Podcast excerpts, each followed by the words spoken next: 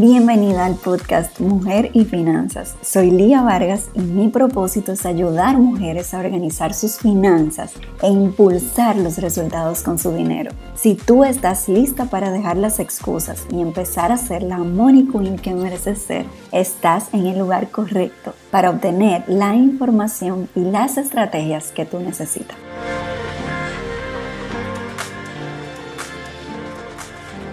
Qué felicidad estar con ustedes de nuevo en este nuevo episodio. Esta semana ha sido de asesorías todos los días. Gracias a Dios por la oportunidad de apoyar tantas mujeres lindas, especiales en, el tema financiero. O sea, de verdad, yo amo este trabajo, amo apoyarlas y, es una bendición, de verdad, ser canal para, para ayudar a otras personas con este tema. Eh, ayer tuvimos reunión con la maestra de mi hijo y también estoy trabajando en una colección de tarjetitas para octubre, que es el mes de concienciación del cáncer de mama. Entonces estoy preparando una campaña rosa para donar los beneficios a, estos tratamientos de personas que, que tienen menos recursos. Yo te animo, si tú tienes un talento, una habilidad, eh, un negocio, pensar en esto este mes, porque no importa lo poco o lo mucho que tú puedas aportar, un granito de arena es, eh, hace toda la diferencia. Y nada, estoy en eso, chicas, llena de felicidad por la oportunidad de hacer todo esto y, y, de poder también estar con mi hijo presente. Gracias a ustedes por permitirme hacer esto que amo muchísimo. Luego de ese recap de, lo que ha pasado en, los últimos días, entramos de lleno en el tema de hoy. El tema de hoy es corto, pero yo creo que tiene muchísimo valor, estoy segura que les va a ayudar. El tema de hoy es el siguiente. Hay gastos que no son simplemente el gasto principal, sino que traen consigo más gastos. Y tener esto claro es sumamente importante a la hora de tomar una decisión financiera. Te voy a poner ejemplos prácticos. Por ejemplo, puede que tú quieras comprar un vehículo y que tú estés pensando en el inicial que tienes que ahorrar. Eso está muy bien.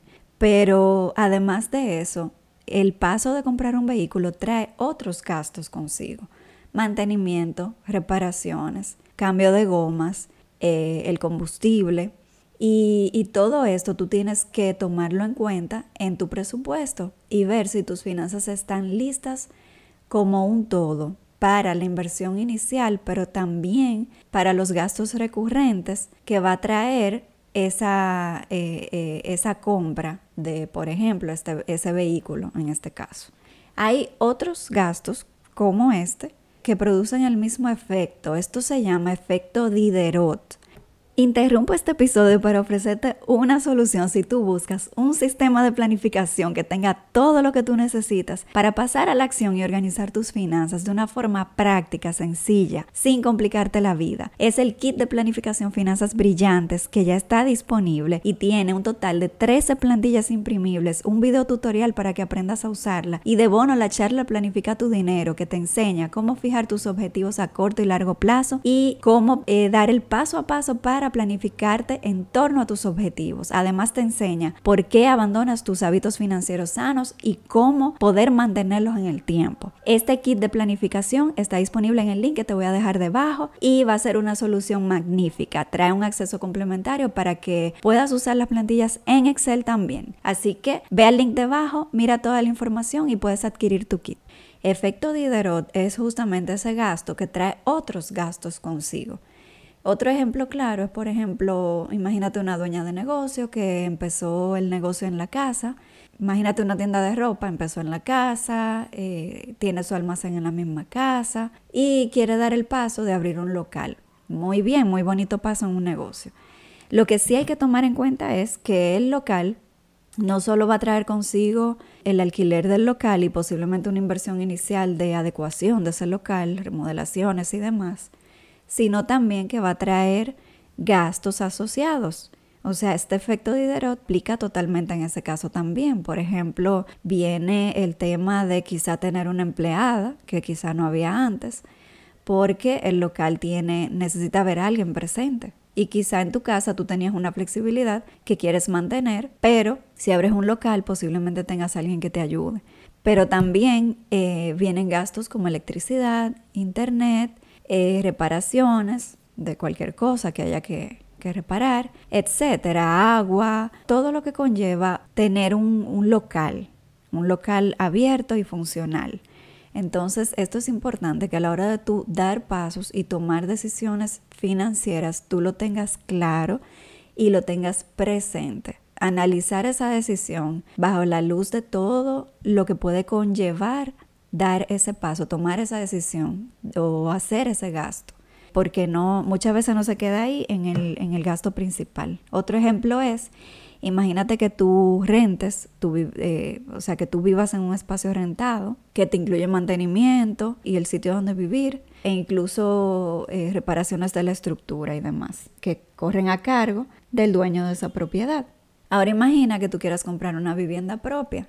Igual, este paso es muy bueno para tus finanzas a largo plazo, tener un sitio propio, pero tú tienes que tomar en cuenta esto también, que los mantenimientos, reparaciones de esa vivienda van a, correr bajo tu, eh, bajo tu propio costo.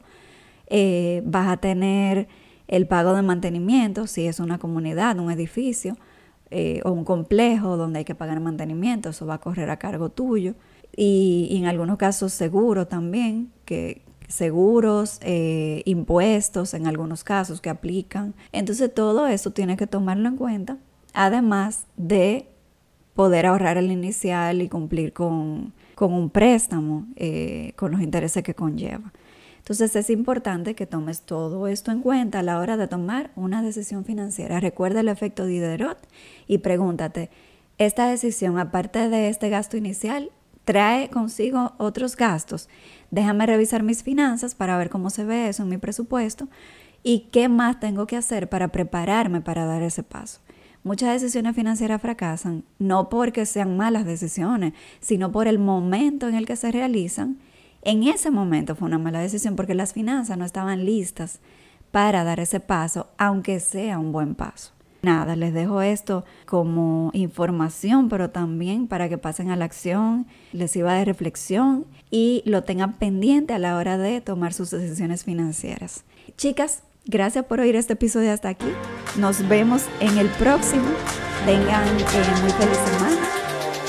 Gracias por escucharme. Mi misión es impactar la mayor cantidad de mujeres que sea posible. Y si este episodio te ayudó de alguna manera, puedes ayudarme a lograrlo con solo publicar un pantallazo del podcast en tus redes sociales. Si necesitas más apoyo, te invito a seguirme en Instagram como arroba mujerfinanzas. Te espero.